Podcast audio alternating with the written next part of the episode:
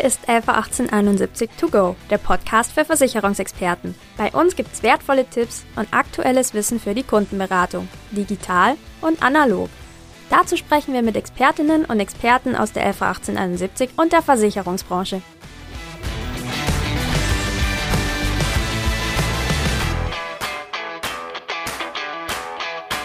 Hallo und herzlich willkommen zur neuen Ausgabe des LV 1871 To Go Podcast.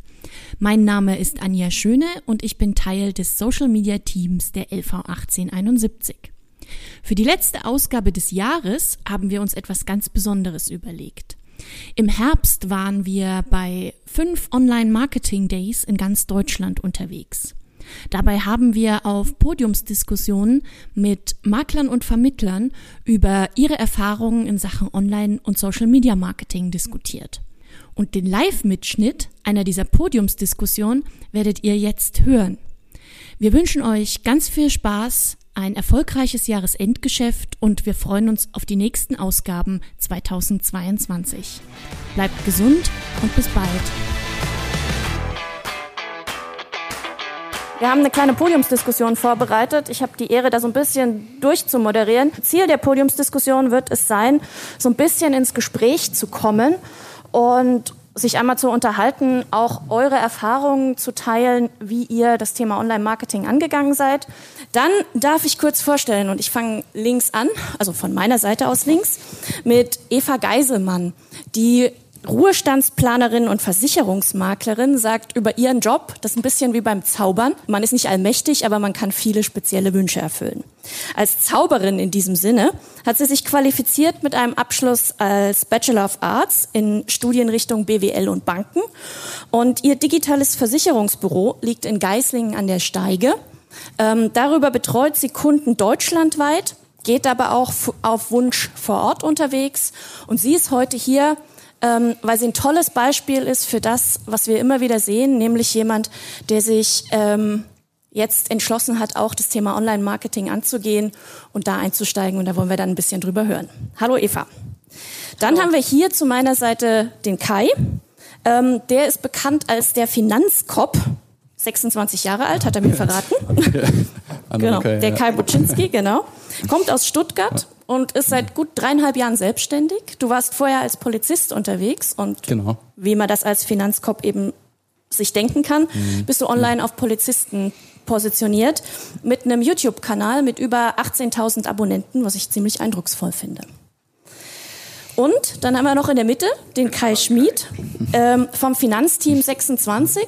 Wer ihn vielleicht aus Social Media kennt, weiß, dass Kai das Gesicht vom Finanzteam 26 ist, auf Instagram vor allem unterwegs mit seinem Team oder im Team vom Finanzteam 26 geht es vor allen Dingen um Berufsunfähigkeitsversicherung.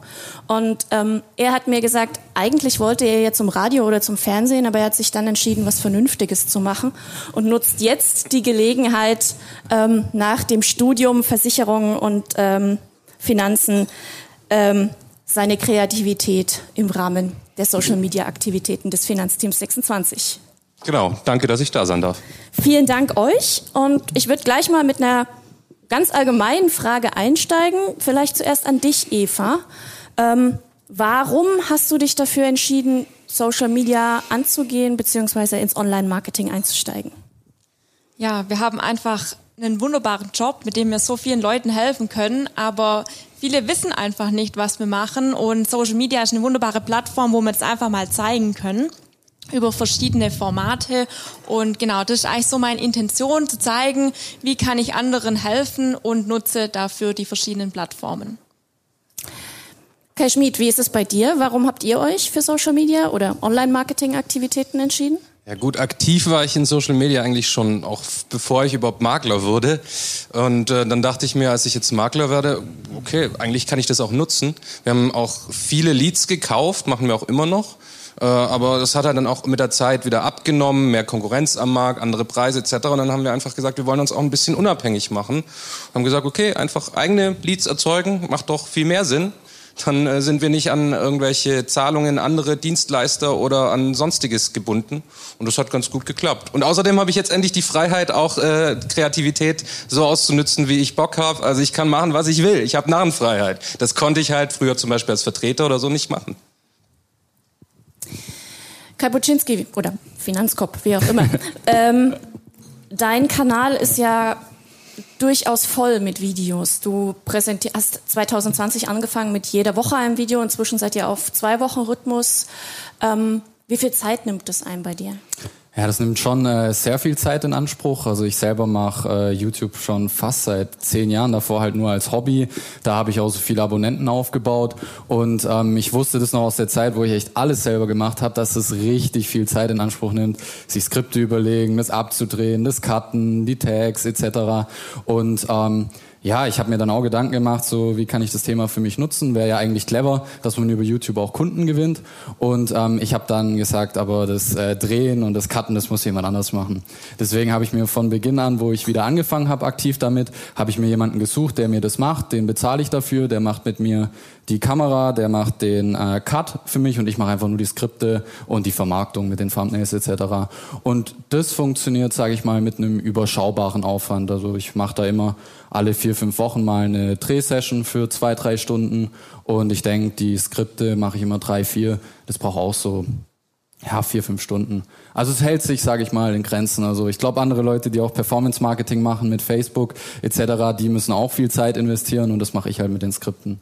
Wenn man jemanden hat, der die Videos macht und die Kamera, dann äh, finde ich, geht es schon mit einem vernünftigen Aufwand, weil ansonsten als Solo-Selbstständiger, gerade der sich was aufbauen möchte, ist es schon schwer umsetzbar vom zeitlichen glaube ich sofort. Mhm. Eine andere Frage, die mir in dem Zusammenhang kommt, ähm, du bist ja auf Polizisten oder auf Beamte spezialisiert. Ähm, wie affin sind die denn für diese digitale Ansprache? Ja, die sind schon, äh, sage ich mal, sehr affin. Es ist auch immer die Frage, über welchen Türöffner geht man rein. Und äh, ich mache ja ganz viel auf YouTube. Und ähm, zum Beispiel jetzt bei meiner Zielgruppe ist es ganz oft so, dass die Leute schon bevor sie Polizist äh, sind, anfangen zu googeln. Und dann kommen sie auf YouTube, ja, wie ist das mit dem Einstellungstest etc. Und da ist eben YouTube oder auch die Algorithmen sind so intelligent, den Leuten eben Videos vorzuschlagen, wenn man es clever macht. Und äh, ja, da sage ich mal, äh, ist meine Zielgruppe unterwegs auf YouTube. Die gucken sich dann Videos an zum Einstellungstest. Irgendwann später schauen die auf anderen Kanälen vorbei, wie Finanzfluss kennt ja der ein oder andere. Und dann weiß YouTube, aha, okay, Polizei, der interessiert sich auch für Finanzen. Jetzt wird mal ein Video von mir vorgeschlagen. Und meine Zielgruppe ist da unterwegs und es fängt dann mit so Themen an wie, ich brauche eine Anwartschaftsversicherung für meine private Krankenversicherung. Und dann wissen sie, aha, okay, der hat da ein Video dazu gemacht oder das wird vorgeschlagen und so kommt meine Zielgruppe dann über äh, YouTube dann auf mich. Auf deinem Kanal sieht man Videos, die sich beschäftigen sehr intensiv mit der Absicherung von Polizisten und Beamten, aber du gehst auch auf andere Themen ein, also welche Gewerkschaften gibt es, welche Tarifverträge, Sachen, die du eben auch gerade schon angesprochen hast. Ähm, wie wichtig ist für dich dieser Service-Aspekt, da eben auch Know-how weiterzugeben? Und wie sehr wird das von den Kunden auch angenommen? Ja, also es ist schon wichtig. Man sagt ja auch zu YouTube Content Marketing. Ich präsentiere Inhalte den Leuten. Deswegen kommen ja auch viele. Gerade am Anfang ist man ja jetzt nicht äh, ist so interessant für die Leute, dass sie dich einfach nur reden hören wollen. Deswegen muss man da natürlich schon immer Inhalte geben. Teilweise natürlich Inhalte, wo du nicht, sage ich mal, direkten Service dazu hast. Aber die Leute, äh, die finden das halt gut und wenn die einen Mehrwert haben, dann kommen die auch wieder, gucken sich mehr Videos an. Und ja, da muss man immer den richtigen Spagat finden. Aus ich liefere den Leuten Content so viel, dass sie das Gefühl haben, jawohl toll, ich habe hier echt was gelernt. Aber natürlich muss man auch so viel weglassen, dass sie natürlich noch in eine Beratung kommen wollen. Und da muss man immer so diesen Spagat finden zwischen, äh, ich gebe Inhalte preis, aber ich halte natürlich noch auch Infos zurück, die sie dann in der Beratung bekommen. Ja. Bei dem Punkt würde ich gerne den Kai Schmid noch mal mit ähm, in unsere Diskussion reinholen. Ähm, häufig hat man am Anfang gesagt, Instagram, das sind bunte Bilder von Essen, von Urlaub und das sind zugegebenermaßen auch, auch viele unterwegs. Aber wie schafft ihr es mit euren Themen, die ja nun erklärungsbedürftig sind, Kunden zu erreichen? Also ich habe ja meinen eigenen privaten Facebook, äh, Instagram-Account eher ausgebaut. Also ähnlich wie der andere Kai das mit seinem YouTube-Kanal gemacht hat, habe ich das auch mit Instagram mhm. gemacht. Deshalb hatte ich so ein bisschen Vorfeld auch schon so ein paar Follower, wo ich dann auch aufbauen konnte drauf. Und dann habe ich einfach versucht, immer mal wieder auch Privat-Content zu bringen. Ich finde, das ist auch total wichtig, weil die Leute wollen nicht nur äh, irgendwie einen Spruch nach dem anderen sehen, mit welche Versicherung was ist und wie toll, weil, seien wir doch mal ehrlich, wer geht denn auf Instagram von uns? Einfach nur, weil er irgendwelche Versicherungssachen wissen möchte. Okay, wir vielleicht, äh, aber äh, dann Otto Normalo wahrscheinlich nicht. Und äh, deshalb denke ich, ist es auch immer wichtig, eine Kombi äh, daraus zu machen. Und das ist halt natürlich auch immer zeitaufwendig, klar, aber es lohnt sich. Und nach der Zeit, also ich versuche es immer so zu machen, dass die Leute mich wahrnehmen als jemand, der sich damit auskennt. Das heißt nicht, dass die jetzt sofort äh, bei mir direkt meinen Beitrag sehen und dann sagen, alles klar, das brauche ich, ich muss mich an den Kai Schmid wenden, sondern es ist dann meistens so, dass die dann irgendwann, Monate, vielleicht auch ein Jahr später, irgendwann denken sie mal, ah, ich, ich muss meine BU checken oder ich habe wieder irgendwas anderes, da brauche ich Hilfe und dann erinnern sie sich eventuell an mich, der ein oder andere tut es und meldet sich dann halt auf Instagram und das ist halt, ja, für mich dann eine angenehme Art, an Kunden zu kommen, weil ich hasse Kaltakquise. Kein Bock drauf, wirklich nicht. Ja, das ist genau so ein bisschen auch ähm, der Punkt, den man dann eben auch mitdenken muss. Ne? Zum einen, wie begeistere ich die Leute, wie werden sie Abonnenten, aber wie können sie auch vom Abonnenten dann zum Kunden werden oder zur Beratung werden. Ähm, wie viele Kunden habt ihr, die aufgrund eurer Social-Media-Aktivitäten oder Online-Aktivitäten zu euch gekommen sind? Kannst du das sagen? Also Kunden an sich habe ich jetzt nicht gezählt. Ich würde sagen, es sind halt so an, von der Anfrage her man kann sagen, mal zwischen zwei bis fünf die Woche, mal sind es mehr, mal sind es aber auch weniger, muss ich auch sagen. Es gibt auch mal ein, zwei Wochen, da kommt fast keiner oder will nur einer eine Haftpflichtversicherung oder sowas haben. Ähm, aber es gibt auch Zeiten, da habe ich, da gehe ich in Urlaub, komme zurück und habe äh, sechs Anfragen mit allen, die irgendwie eine BU wollen, eine Geldanlage, sonst was, was ja auch Spaß macht zu verkaufen. Gut, ähm, Eva, du hast ja gesagt, du stehst noch am Anfang deiner Online-Marketing- oder Social-Media-Aktivitäten. Magst du uns vielleicht mal so ein bisschen mitnehmen in deine Überlegungen? Was hat dich dazu gebracht, das Thema anzugehen? Und welche Überlegungen hast du dir im Vorfeld gemacht? Was willst du? Welche Zielgruppe? Genau, also prinzipiell es gibt zwei Möglichkeiten, auf Social Media zu werben. Entweder man wirbt für eine Zielgruppe oder man wirbt Produkt spezifisch, wenn man jetzt nur ein, eine Produktsparte bedient zum Beispiel. Da ich Allfinanzberatung mache, geht es bei mir um die Zielgruppe. Da sind es hauptsächlich Führungskräfte und Selbstständige. Und dann geht es in den Grundüberlegungen darum, was, also nochmal die Zielgruppe zu definieren. Was sind die Hauptherausforderungen? Was sind die Hauptvorteile, die ich bieten kann? Da habe ich auch nochmal viele Umfragen gemacht bei mir im Kundenkreis, was denen wichtig ist. Zeiteffizienz, guter Überblick, effizientes Arbeiten. Ähm, es muss schnell gehen, es muss zuverlässig sein. Und ähm, darauf aufbauend bilde ich jetzt Themen, die die Zielgruppe interessieren. Also zum einen Vermögensaufbau, Absicherung. Dann natürlich muss man immer was Privates mit reinmischen. Man muss auch noch einen sonstigen Mehrwert bieten. Das werde ich über motivierende Zitate zum Thema Führung, persönliche Weiterentwicklung. So Themen werde ich dann entsprechend mit einstreuen. Ähm, weiterer Themenpunkt, den ich bedienen werde, ist die Teamvorstellung. Also immer mal wieder was aus meinem Team zu zeigen. Wer ist für was verantwortlich? Wer ist, ähm, ja, was haben die auch für einen Background und auch so ein bisschen noch was machen wir drumherum, privat, soziales Engagement und einfach so ein bunter Mix. Und genau, und also Vorbereitung ist eigentlich alles. Ihr habt es vorhin auch schon gesagt, es geht darum, Skripte zu schreiben. Und das Schöne ist auch, wenn man sich das mal grundlegend vorbereitet, ähm, dann geht es danach auch schneller. Also zum einen habe ich jetzt die sieben Themen definiert, die ich generell bedienen möchte. Dann geht es in den Themen dann auch wieder weiter, Themenfelder zu bedienen. Da ist das Schöne auf Social Media, in der Kürze liegt die Würze. Das heißt, man braucht sehr wenig, um schon einen großen Effekt zu erzielen. Also Thema BU, Altersvorsorge, da kann man Milliarden von Posts, einzelnen kleinen Posts mit einzelnen kleinen Dingen, auf die man achten muss, erstellen. Und daher, wenn man sich das einmal überlegt hat und einmal vorbereitet hat, dann geht es danach auch ganz, ganz schnell. Das sind praktisch die Vorüberlegungen und dann geht es praktisch in die grafische Umsetzung. Da kann ich als Tool Canva empfehlen. Ähm, das ist eigentlich so das Grafikprogramm, das eigentlich jeder nutzt. der jetzt kein Grafikdesigner ist. Also es ist wirklich super intuitiv Canva, also. C-A-N-V-A. Kostet auch gar nichts eigentlich. Also selbst die Pro-Version kostet so gut wie gar nichts. Also kann ich echt empfehlen und damit kann man so viel machen. Da kann man auch seine Unternehmensfarben fest voreinstellen und kann dann unter Milliarden von Entwurfsvorlagen auswählen, die in seinen Farben anpassen. Die eine wahnsinnig große Bilderdatenbank, wo man drauf zugreifen kann. Und so kann man sich dann die Themen, die man thematische Arbeit hat, dann noch bildlich hinterlegen. Und das sind eigentlich so die zwei großen Steps, wie ich jetzt angefangen habe, das Thema Social Media in der Planung für mich zu arbeiten. Vielen Dank dafür. Zum Thema Canva kann ich gleich noch ein kleines bisschen schamlos Eigenwerbung machen. Wer bei uns im Partnerportal unter Weiterbildung schaut, der findet dort im Rahmen einer unserer Summer- oder Winter Schools äh, haben wir ein Webinar, äh, wo wir Canva vorstellen und einfache Bildbearbeitung vorstellen. Kann man sich einfach als Link abrufen, kann man sich einmal ansehen. Ähm, du hast jetzt gesagt, du hast ja einen breiten Themenstrauß, den du dir vorbereitet hast. Ähm, Gibt es einen Redaktionsplan, den ihr euch überlegt habt?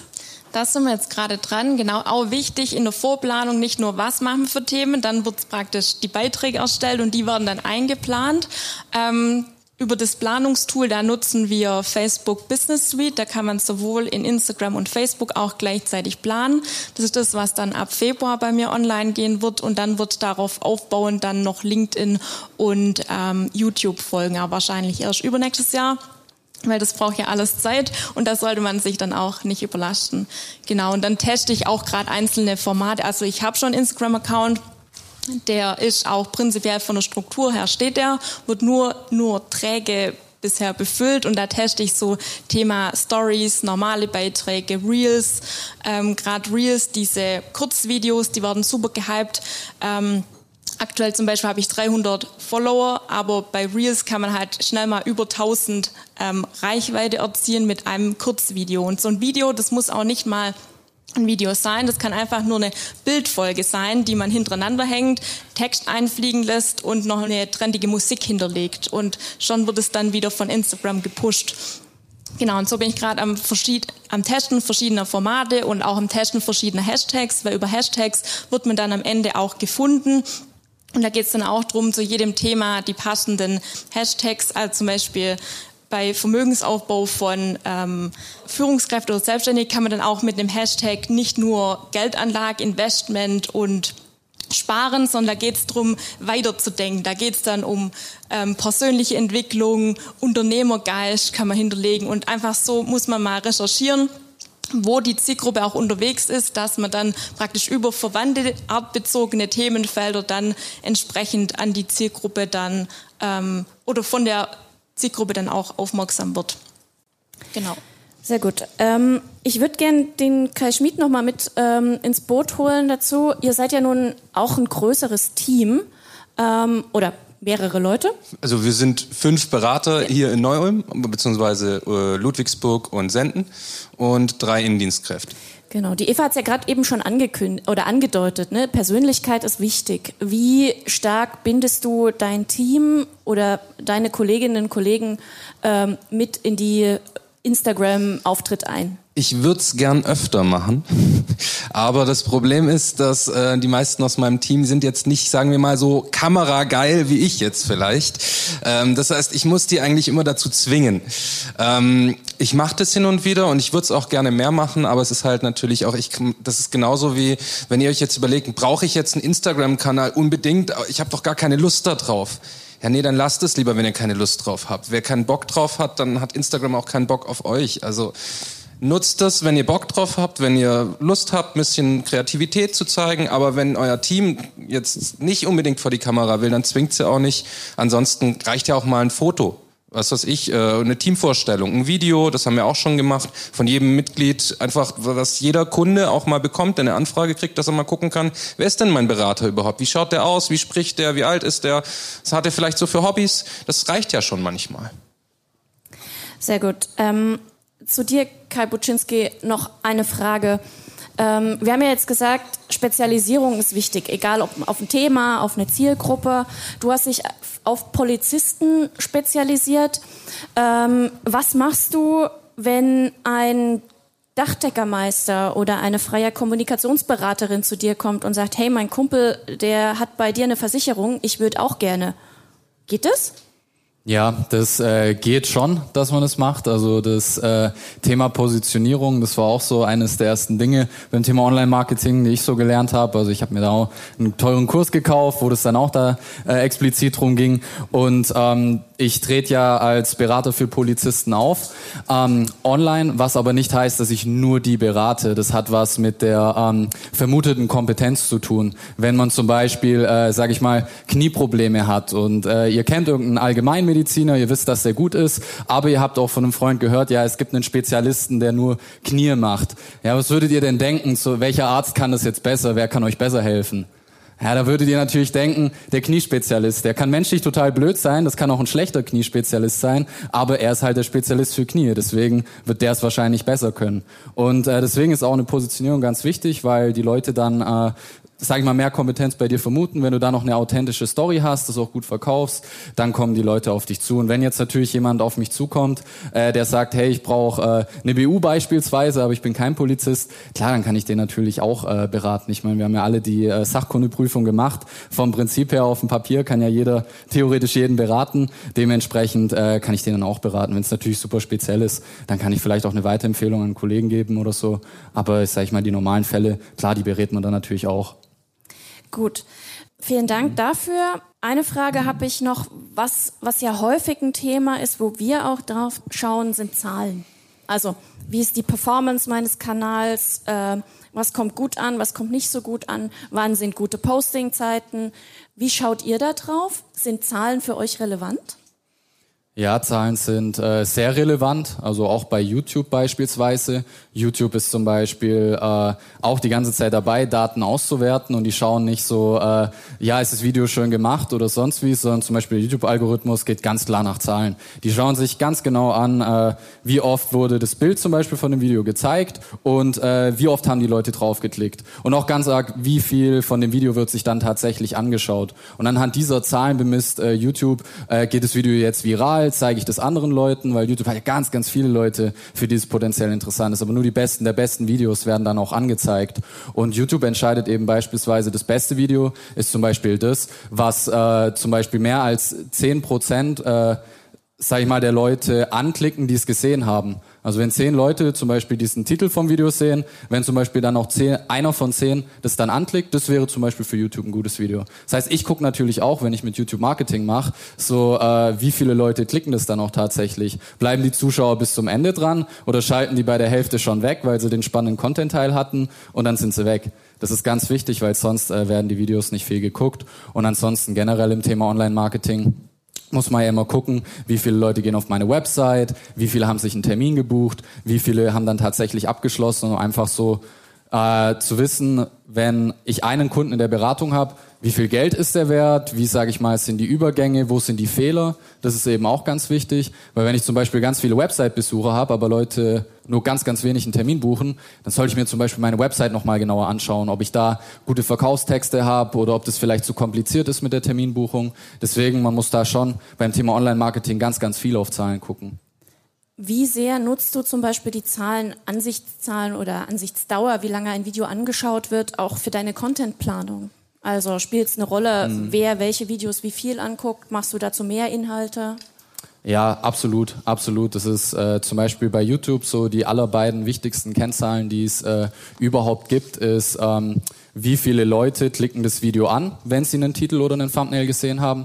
Und das zweitwichtigste ist die Zuschauerbindung. Also wie viele Leute bleiben tatsächlich bis zum Ende am Video dran. Und klar, die Videos, äh, wo natürlich die Leute, sag ich mal, bis zum Ende dran bleiben oder die auch viele Aufrufe haben, da äh, die Themen werde ich verstärkt behandeln. Und dann, das war auch jetzt ganz, ganz viel Learning auch in letzter Zeit. Da erkennt man zum Beispiel anhand der Zuschauerbindung ganz genau, zum Beispiel diesen allgemeinen Part, den man am Ende immer macht. Ja, wenn euch das Video gefallen hat, Daumen hoch, schreibt einen Kommentar. Ja, das interessiert die Leute nicht. Das ist zwar, das ist zwar nett, also wenn man das macht, aber die meisten Leute gehen dann wieder weg. Und dann sagt YouTube beispielsweise, okay, die Leute gehen, äh, bleiben nicht bis zum Ende. Irgendwie scheint das Video nicht so gut zu sein. Ja, und das sind dann so kleine Fallen, wo du dir denkst, hey, ich mache doch alles richtig, das machen doch auch andere Leute. Aber da YouTube so streng nach Zahlen geht, äh, muss man genau darauf achten. Und klar, die Themen, die, sage ich mal, äh, mehr geguckt werden von den Themen, musst du dann auch mehr produzieren. Und du kannst ja clever die Leute dann in den Videos darauf aufmerksam machen, hey, auch übrigens, das und das Thema ist auch wichtig, da habe ich auch ein Video, dann kannst du die quasi da wieder auf die anderen rüberbringen. Man muss halt einfach auch die Spielregeln hm. pro Social Media Netzwerk auch beherrschen. Also sonst hm. spielt das Ganze nicht, funktioniert das Ganze nicht mehr. Genau. Ja, dem ist ja. im Prinzip nichts hinzuzufügen. Mhm. Und da hat die Eva ja gerade gesagt, wie sehr und intensiv sie sich auch mit den verschiedenen Kanälen auseinandergesetzt hat.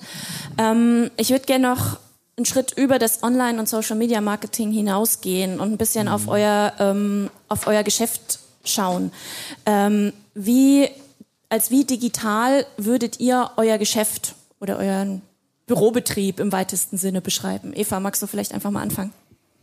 Ja, also bei mir ist es tatsächlich 100 Prozent. Also ich selber arbeite aus dem Homeoffice, meine Mitarbeiter arbeiten auch alle aus dem Homeoffice. Fokus ist auch auf Online-Beratung und wenn dann jetzt aber jemand ähm, örtlich passend wohnt, fahre ich auch gern mal raus. Gerade jetzt nach Corona hat man auch gemerkt, ah, die Leute wollen wieder mehr Kontakte, da bin ich dann wieder mehr vor Ort, aber sonst ist es auf 100 Prozent online ausgerichtet.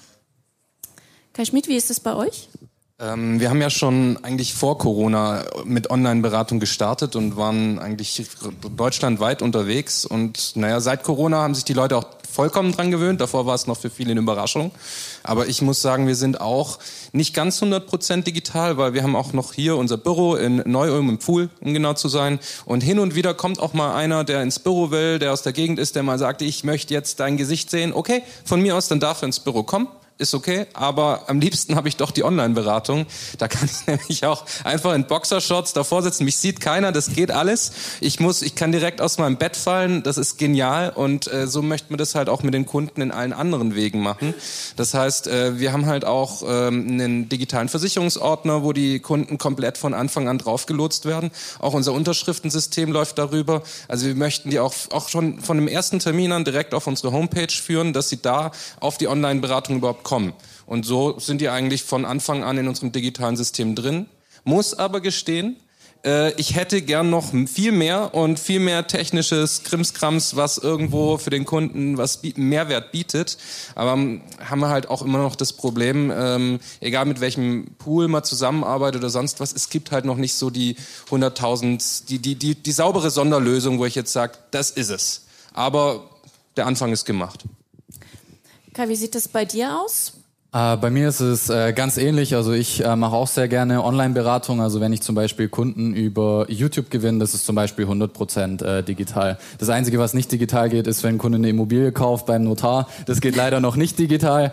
Da, da muss man dann schon noch hinfahren. Und selbes Spiel auch, wenn die Kunden in der Nähe wohnen, dann fahre ich auch gerne hin. Weil es ist einfach doch nochmal, finde ich, ein bisschen schöner, den Kunden kennenzulernen. Die Abschlussquote ist in der Regel auch besser, wobei ich jetzt zum Beispiel bei mir sagen muss, das sind ja auch oft oft so äh, Bedenken, die man hat, ja online, da ist meine Abschlussquote schlecht. Also kann ich jetzt zum Beispiel äh, von mir nicht feststellen, weil zum Beispiel, wenn man jetzt Beispiel so YouTube macht oder generell Videos auch auf Instagram, da ist natürlich immer der Vorteil, die Leute haben dein Gesicht schon ganz oft gesehen, die haben schon ein Vertrauen zu dir, obwohl du noch gar nicht so viel Zeit mit denen verbracht hast. Deswegen finde ich das Thema auch ganz spannend, weil äh, jedes Video, was ihr produziert, ist sozusagen ein äh, digitaler Mitarbeiter von euch, der macht niemals Urlaub, arbeitet 24-7 und äh, die Leute Leute haben dann eh schon ein ganz großes Vertrauen zu euch. Und deswegen gucke ich auch, dass ich das, wenn es geht, online mache, wenn sie nicht gerade, sage ich mal, in der Nähe wohnen. Ja, und das funktioniert auch sehr gut. Und glaubt nicht, dass die Leute nicht nach euch im Internet suchen. ja. Ja, das ähm, ist ja, glaube ich, auch eines der Punkte, den, den wir hier immer versuchen, über die Kolleginnen und Kollegen äh, deutlich zu machen. Ähm, wie wichtig die Sichtbarkeit tatsächlich im, im Internet ist. Ähm, und da gehören eben nicht nur die YouTube, Instagram und andere sozialen Medien dazu, sondern natürlich auch die entsprechenden ähm, Google-Möglichkeiten ähm, von, sei es Google My Business über SEO bis hin zu SEA. Und da wäre jetzt schon das Schlagwort zu einem zweiten oder weiteren Komplex, den ich gerne noch ansprechen würde. Wir haben ja im Online-Marketing immer den Weg, dass wir entweder organisch unterwegs sein können oder mit Anzeigenschaltung, mit Ads arbeiten. Ähm, habt ihr Ads schon geschaltet oder darüber nachgedacht? Und wenn ja, welche Erfahrungen habt ihr damit gemacht? Kai Schmidt, du hast so ja gut, ähm, wir haben es tatsächlich schon öfters mal in kleineren Rahmen immer mal wieder ausprobiert, auch mit Ads. Ähm, aber ich muss halt sagen, funktioniert hat es mit Ads immer weniger. Also ich mit organischer Reichweite habe ich ein anderes Vertrauen. Da kommen die Leute dann früher oder später eher auf mich zu. Bei Ads, das ist halt, es wird halt kurzfristig eingeblendet. Der sieht das zwischen den ganzen äh, Katzenfotos und äh, äh, Bodybuildern und Fitnessfrauen und äh, dann denkt er sich, ah ja, schön und scrollt weiter. Und so sind meine Erfahrungen bisher. Also man muss wirklich eine verdammt gute Werbung haben oder die muss halt genau so zielgruppenorientiert sein, so genau so triggern, wie ich immer sage, dass der Kunde, der Interessent da wirklich, wenn er das zumindest beim dritten Mal vielleicht gesehen hat, vielleicht mal hängen bleibt und sagt, ja, was ist denn das eigentlich? Und da sind meine Erfahrungen eher bisher negativ, aber Aufgegeben habe ich, was Ads angeht, noch nicht. Ähm, also wird auch noch mehr kommen. Wir sind jetzt zum Beispiel gerade auf YouTube auch dabei, dass wir da angefangen haben, Werbung zu schalten. Finde ich nämlich sehr interessant. Da kann man nämlich einfach auswählen, alles klar, die oder die Videos. Die sind jetzt genau zielgruppenorientiert. Das sind jetzt, wir sind, machen zum Beispiel Studenten. Wir wollen also Studenten erreichen. Ja, was gucken die Studenten? Die Studenten gucken jetzt vielleicht nicht unbedingt äh, äh, das TV-Triell an zwischen Baerbock und Scholz, sondern die gucken halt vielleicht, ja, ähm, das Studium, Semesterferien, was erzählt der eine Blogger oder der andere oder dann gibt's halt mal ein, ja, ein, ihr könnt auch Werbung vor, vom Bastian Kunkel schalten, wenn der, wenn der ein Video gemacht hat. Auch da könnt ihr ein Video davor schalten. Und schon erreicht ihr vielleicht die Leute, die das genau interessieren. Ist vielleicht gemein, aber es geht. Und das geht halt mit YouTube und äh, deshalb muss ich ich sagen, finde ich, ist das jetzt so das, wo wir den nächsten Schritt gehen werden in Richtung Werbung. Aber das heißt nicht, dass man nicht auch mit Facebook-Werbung oder Google äh, auch Erfolge erzielen kann. Also SEO ist ja eher der Part von meiner Mutter, die auch heute dabei ist, unsere Geschäftsführerin. Die ist da relativ stark ähm, am Keyword Searchen und sonst was. Da kenne ich mich jetzt gar nicht aus. Also SEO, da müsste sie fragen oder halt, äh, ich habe auch schon gesehen, wir haben heute auch noch einen anderen äh, SEO-Experten zu Gast, den Michael Glorius. Servus übrigens. Der wird vielleicht ja auch noch die ein oder andere Sache dazu sagen können. Wer weiß. Eva, wie sehr spielen Anzeigen oder Ads, wie man neudeutsch so schön sagt, in deinen Überlegungen zum Online-Marketing eine Rolle? Ähm, also ich möchte erst die Grundstruktur bauen, dass der Account auf jeden Fall läuft, weil wenn man dann Ads schaltet, also ich ertappe mich da auch selber, wenn ich jetzt eine Werbung finde, die mich interessiert, dann gehe ich erstmal auf den Kanal. Und manche, die sind einfach nicht vorhanden, dann denke ich gleich, oh okay, da ist wohl nichts Seriöses dahinter. Deshalb baue ich erstmal den Kanal auf, um dann ähm, Ads draufzuschalten, um den Kanal zu füllen, so der Plan und bin auch gerade dabei, ähm, zu verschiedenen Themen Landingpages noch zu erstellen, wo ich dann über die Ads dann auch direkt auf die Landingpages in Zukunft dann verweisen möchte.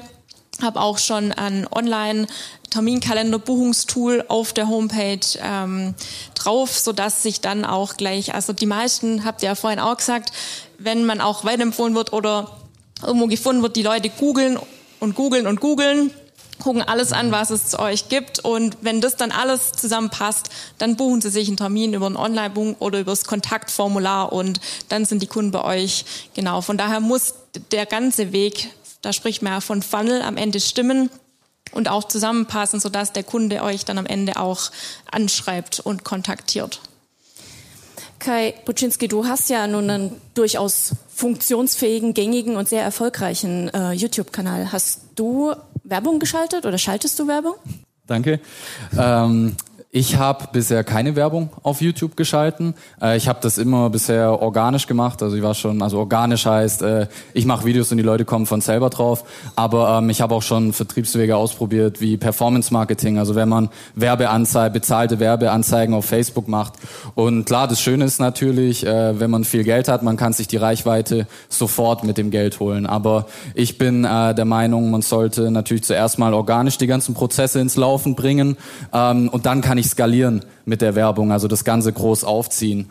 Und ähm, ja, ich finde SEO auch äh, extrem spannend. Äh, die Google AdWords heißt, glaube ich, habe ich jetzt noch nicht ausprobiert. Die meisten, mit denen ich drüber gesprochen habe, die hatten immer schlechte Erfahrungen gemacht, weil sie dann voll viel Geld für einen Klick gezahlt hatten und dann hat sich das nicht gelohnt. Deswegen habe ich die Finger bisher davon weggelassen. Das wird aber bei mir in Zukunft definitiv auch noch eine Rolle spielen. Also ich schaue jetzt, dass ich es organisch noch ein bisschen größer mache und ähm, ja, dann werde ich auch mit äh, YouTube-Werbeanzeigen werde ich da reingehen, Facebook, äh, Performance Marketing und auch Google ähm, wird da noch eine Rolle spielen. Und klar, da äh, finde ich, muss man auch langfristig ein Auge drauf haben. Das sind sehr wichtige Themen.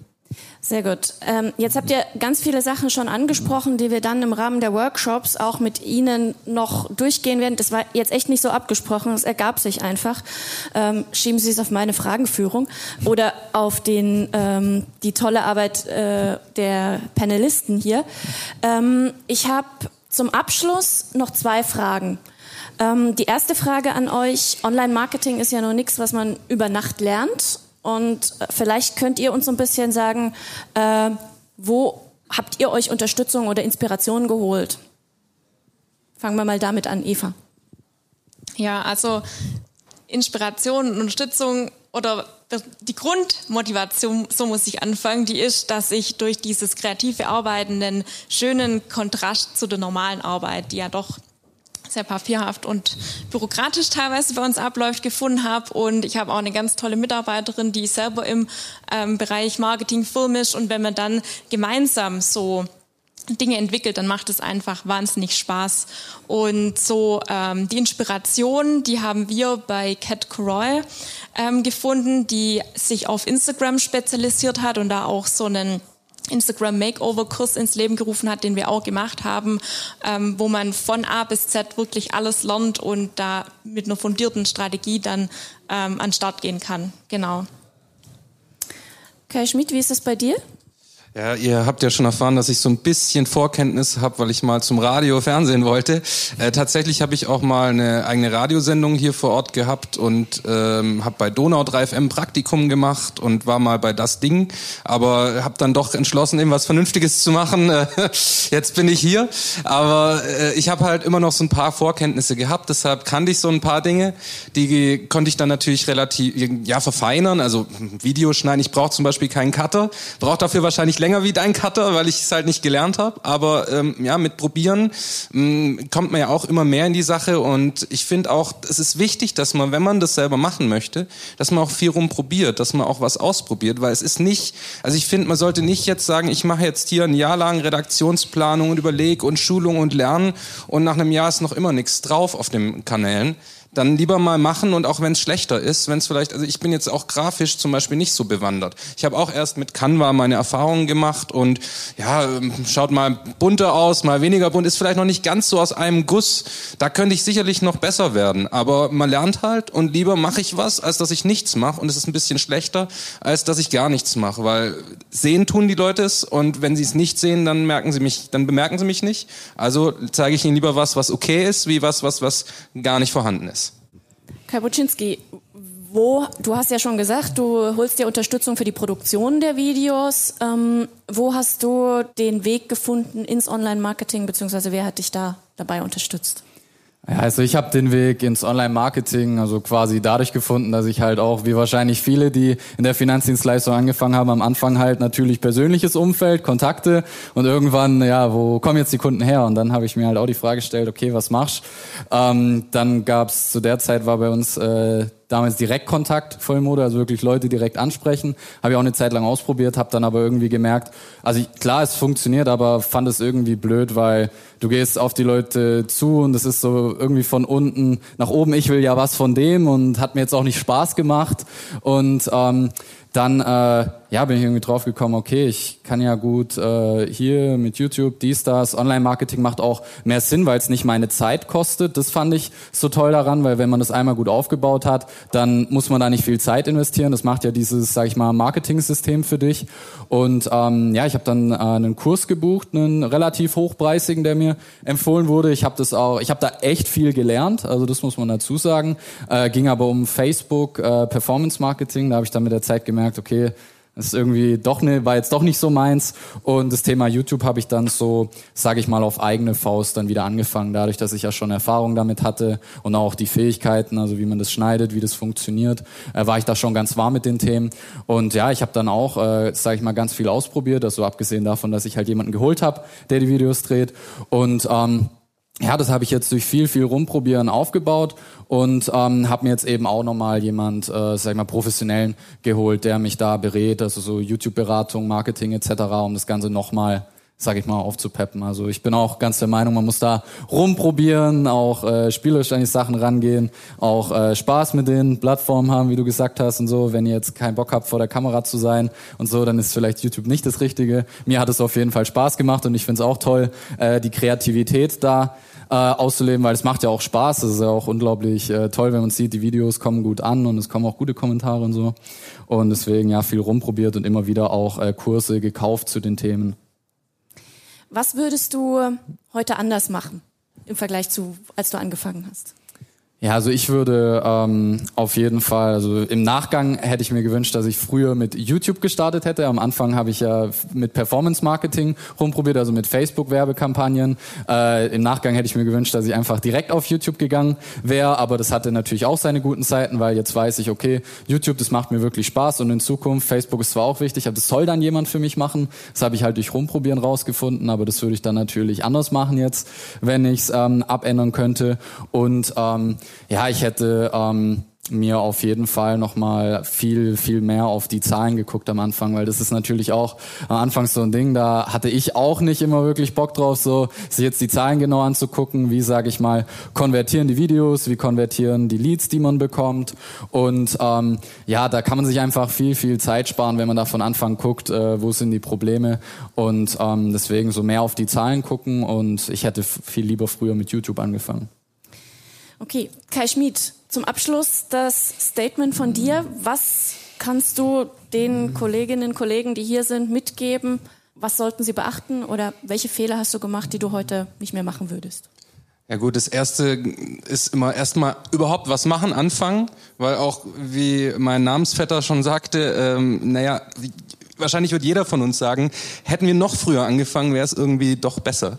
Dann hätten wir vielleicht noch mehr erreicht. Und so ist es halt auch bei euch wahrscheinlich, wenn ihr noch nicht groß gestartet habt dann macht es doch einfach mal. Macht mal einen Instagram-Account, bespielt den mal.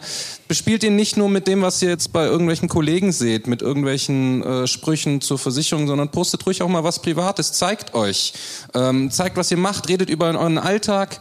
Wenn ihr humorvoll seid, nutzt das. Wenn ihr irgendwo ein anderes, ein interessantes Hobby habt, nutzt das. Ähm, es ist was, was ihr posten könnt. Es macht euch interessanter, macht euch persönlicher. Und äh, ich denke, jeder von uns hat irgendwo was, irgendwo seine Skills oder irgendwas, wo er eine Fähigkeit, ein Hobby äh, oder irgendwas Individuelles hat. Und ich glaube, das könnt ihr alle auch äh, nutzen, wenn ihr dazu Lust habt. Eva, dann darfst du die Runde abschließen so ein bisschen. Gibt es etwas, ähm, wo du heute schon sagen kannst, ähm, gut, dass ich mir darüber Gedanken gemacht habe? Na, also bei mir ist tatsächlich das Thema, also ich bekomme schon ultra viel Weiterempfehlungen Jetzt will ich über Social Media noch mehr Kunden. Das heißt, man muss auch immer dran denken, rechtzeitig genug Mitarbeiter aufzubauen, die das ganze Pensum dann auch schaffen und die Kapazität erhöhen. Genau, von daher bin ich gerade dabei und dann freue ich mich, richtig loslegen zu können, dann ab nächstem Jahr mit Online-Marketing mit genug Mitarbeitern. Ja, danke. Das ist ein wichtiger Punkt, an den man wahrscheinlich dann immer als letztes denkt. Mhm. Ähm, ich danke euch ganz herzlich für die Einblicke, für die Zeit, die äh, ihr gegeben habt. Der Kai hat Darf noch ich noch ganz kurz äh, Werbung in eigener Sache machen? Und zwar, ich weiß nicht, ob äh, ihr es mitbekommen habt, ich bin beim OMGV Award nominiert worden. Also wer noch nicht seine drei Punkte dort abgegeben hat. Ich freue mich total. Also äh, dann habe ich vielleicht auch eine Chance gegen die ein oder anderen, die da auch nicht gerade unbekannt sind, die da mitmachen. Ich würde mich freuen. Danke. Sehr gut, wunderbar. Dann haben wir da auch noch einen Werbeblock eingeführt. Vielen Dank dafür. Ähm, vielen Dank für eure Zeit, für eure Einblicke. Ähm, wie ich vorhin schon gesagt habe, wir werden viele Punkte, die wir jetzt angesprochen haben, dann am Nachmittag im Rahmen der Breakout-Sessions vertiefen. Ähm, wie wir mit den Breakout-Sessions verfahren, ähm, werden wir dann gleich erklären. Aber jetzt zunächst würde ich die Kollegen Hans-Peter Schäfer und Fabian Schmidt auf die Bühne bitten. Nach einer kurzen Umbaupause werden die beiden Ihnen ein bisschen erzählen, was es an Neuigkeiten aus der LV 1871 für Sie alles gibt. Ich danke Ihnen sehr fürs Zuhören und euch natürlich sehr fürs hier auf der Bühne sitzen. Vielen Dank. Ebenfalls danke.